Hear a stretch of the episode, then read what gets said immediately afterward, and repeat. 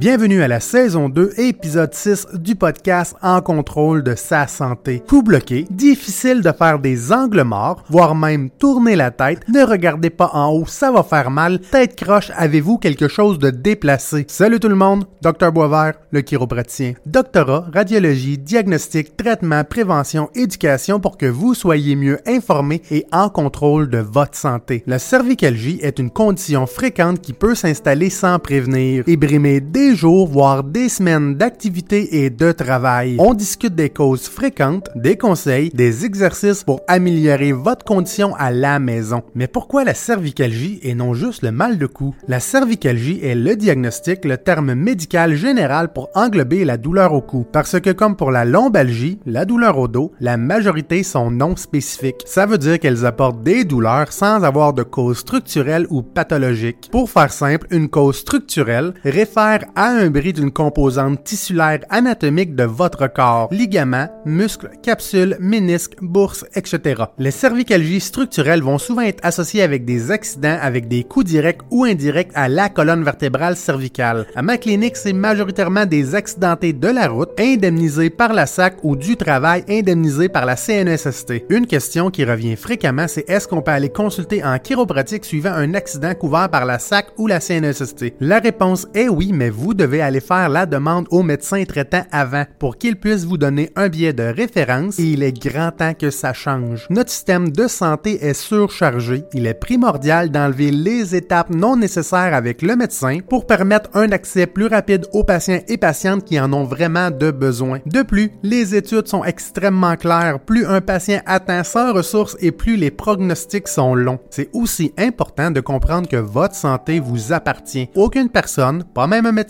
ne peut vous imposer un traitement ou de consulter avec un professionnel en particulier. Si votre médecin fait une référence en physiothérapie, mais que vous auriez mieux préféré la chiropratique, vous devez lui partager vos valeurs thérapeutiques et demander une modification. Les évidences scientifiques pour les douleurs neuromusculosquelettiques sont très ténébreux sur les types de traitements optimaux pour traiter une condition en particulier. C'est pourquoi il est primordial pour les professionnels de santé de respecter vos valeurs thérapeutiques parce qu'elles vont avoir un énorme impact positif sur les résultats cliniques. Si un patient ou un client ne voit pas les bénéfices thérapeutiques d'un exercice ou d'un massage, ça n'a pas beaucoup de chances d'aider à régresser ces symptômes rapidement. Cependant, quand vos valeurs thérapeutiques sont centralisées dans une thérapie qui fait du sens pour vous et qu'on associe de façon multimodale d'autres thérapies connexes et un ou deux exercices cliniques spécifiques à votre douleur pour maintenir votre autonomie à la maison, vous allez avoir un meilleur prognostic. Finalement, il est important d'aborder les concepts d'arthrose et d'hernie. Techniquement, ce sont des altérations et non des bris anatomiques. Altération dans le sens que c'est un processus qui peut s'aggraver à travers les années, mais ne sont pas indicatifs de douleur. Il est possible de trouver de l'arthrose et des hernies chez des personnes complètement asymptomatiques. Et souvent, avec la cervicalgie ou la lombalgie de façon maladroite, certains professionnels de santé vont venir faire une corrélation clinique au lieu d'une simple association incidentale. Si vous voulez en apprendre plus sur les fausses maladies, le diagnostic contre-productif, ses impacts négatifs sur notre système de santé publique et sur la santé des patients, allez écouter la saison 2, épisode 4 du 26 janvier 2024. Le terme pathologique, quant à lui, réfère à un problème de santé plus important, comme de l'arthrose ou une hernie sévère, des maladies inflammatoires, infections, cancers ou des maladies référées. Quand je parle d'arthrose ou d'hernie sévère, je parle d'une dégradation importante articulaire d'une lésion envahissante créée par des ostéophytes ou des protrusions discales agressives comprimant des racines nerveuses ou la moelle épinière, ce qui va résulter en des pertes de fonction nerveuse, soit la perte de force, la perte de réflexe ou la perte de sensation. N'oubliez pas non plus que quand les professionnels de la santé parlent d'une perte de sensation, nous parlons de ne plus être capable de sentir une zone en particulier.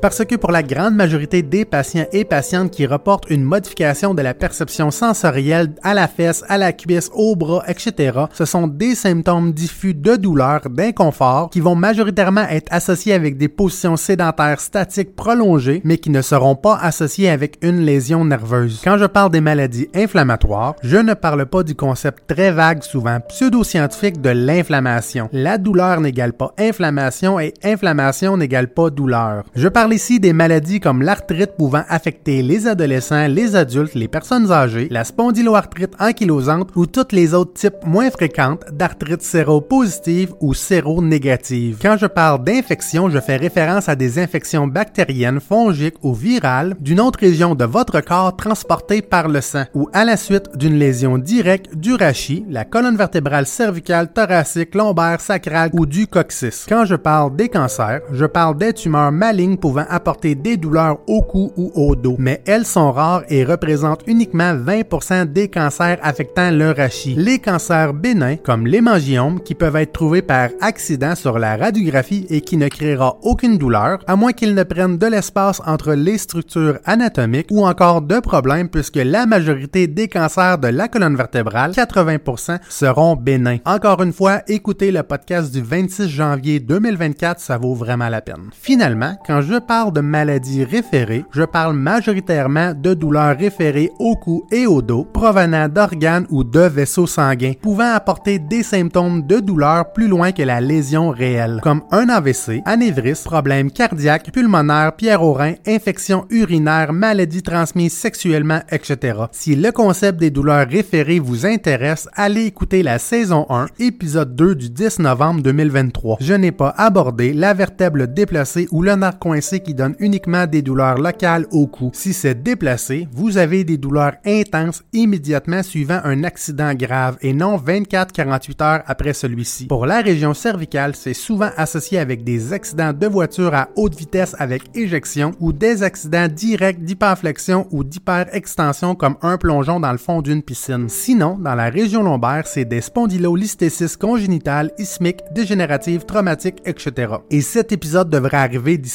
quelques semaines. La vertèbre déplacée et le nerf coincé sont des mythes épidémiques qui se propagent d'un thérapeute malhonnête ou avec un manque d'éducation à ses clients, allant de l'ostéopathe, naturopathe, homéopathe, kinésithérapeute ou massothérapeute, puisque leur formation n'offre aucun standard d'éducation similaire à travers toutes les entreprises privées d'enseignement qui donnent le diplôme, ou encore moins d'ordre professionnel assurant des standards d'éducation, de pratique en société et la protection du public. Si le sujet de la vertèbre déplacée vous intéresse, allez écouter la saison 1, épisode 1 de novembre 2023, et si le nerf coincé vous intéresse, allez écouter la saison 1, épisode 3 du 17 novembre 2023. Mais si c'est non spécifique, c'est quoi la cause? Quand je parle de cause, je parle au sens large. Quelle composante non endommagée est le plus susceptible de créer les symptômes et pour la colonne vertébrale, ça se résume en spasmes musculaires ou des irritations articulaires. L'espace musculaire dans la région cervicale vont apporter deux diagnostics principaux, le pseudo-torticolis et le torticolis, rendant difficile tous les mouvements ou combinés avec une apparence croche du cou et de la tête. Cliniquement, le pseudo-torticolis est beaucoup plus fréquent que le torticolis,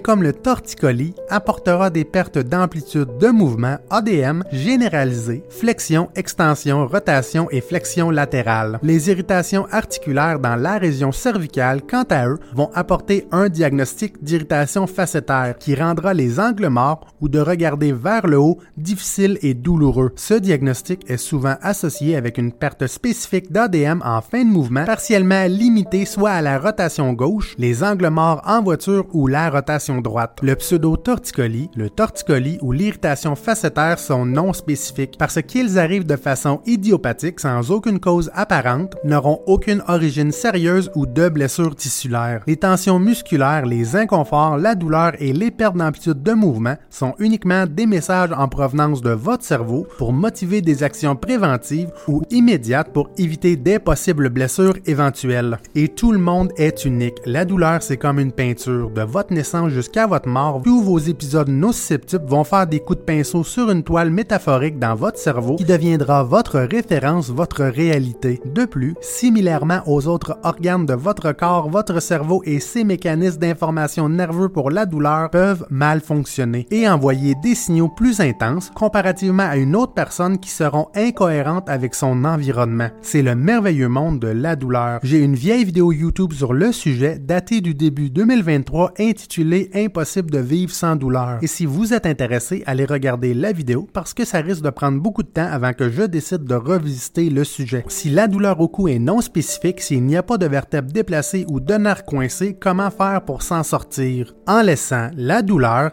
guider votre rétablissement. Vous devriez à chaque jour tester vos limites avec des mouvements et des exercices dans la zone confort-inconfort, en évitant le plus possible la sédentarité. La sédentarité va créer un faux environnement de contrôle qui progressivement deviendra de plus en plus mince au fil du temps, ce qui rendra le retour à l'autonomie de plus en plus difficile. Ça me fait penser à une personne âgée que j'ai eue l'année passée à la clinique avec des douleurs chroniques à l'épaule depuis plus de 40 ans. Avec ses capsulites, ses bursites, ses tendinites répétées, elle s'est lentement, à travers les années, isolée dans la sédentarité. Ce qui a fait en sorte que sans mouvement, sans stress musculo-articulaire, elle n'était même plus capable de prendre de la nourriture dans ses armoires ou même de tenir son café, avec des douleurs intenses qui l'élançaient de son épaule jusqu'à son dos. Ça, c'est l'impact d'avoir laissé la peur de l'activité physique et du mouvement prendre le dessus après 40 ans d'inaction. Et plusieurs personnes avec des douleurs chroniques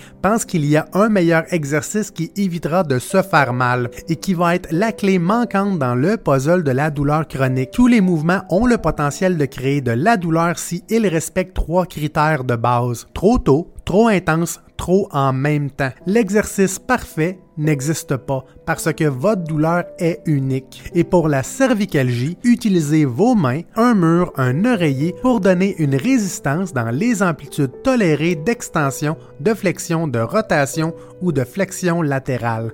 Des options d'exercice à la maison se retrouveront sur mon site internet dans la section exercices cliniques. Si un d'entre eux fait mal, vous ne le faites pas, mais c'est totalement normal de jouer dans la zone inconfort en augmentant l'intensité et l'amplitude avec la tolérance au mouvement. Si vous avez toujours des inquiétudes ou des craintes vis-à-vis -vis votre situation de santé, n'hésitez pas à me consulter à ma clinique sur la rive sud de Montréal ou directement en vidéoconférence pour obtenir un diagnostic et des conseils pour rapidement reprendre le contrôle sur vos symptômes. N'oubliez pas d'aimer ou de commenter l'épisode du podcast sur YouTube ou de nous mettre une note de 5 étoiles sur toutes les autres plateformes balado et de vous abonner pour ne pas manquer les futurs épisodes qui sortent à tous les vendredis 15 heures de chaque semaine. Parce que une personne informée, c'est une personne en contrôle de sa santé.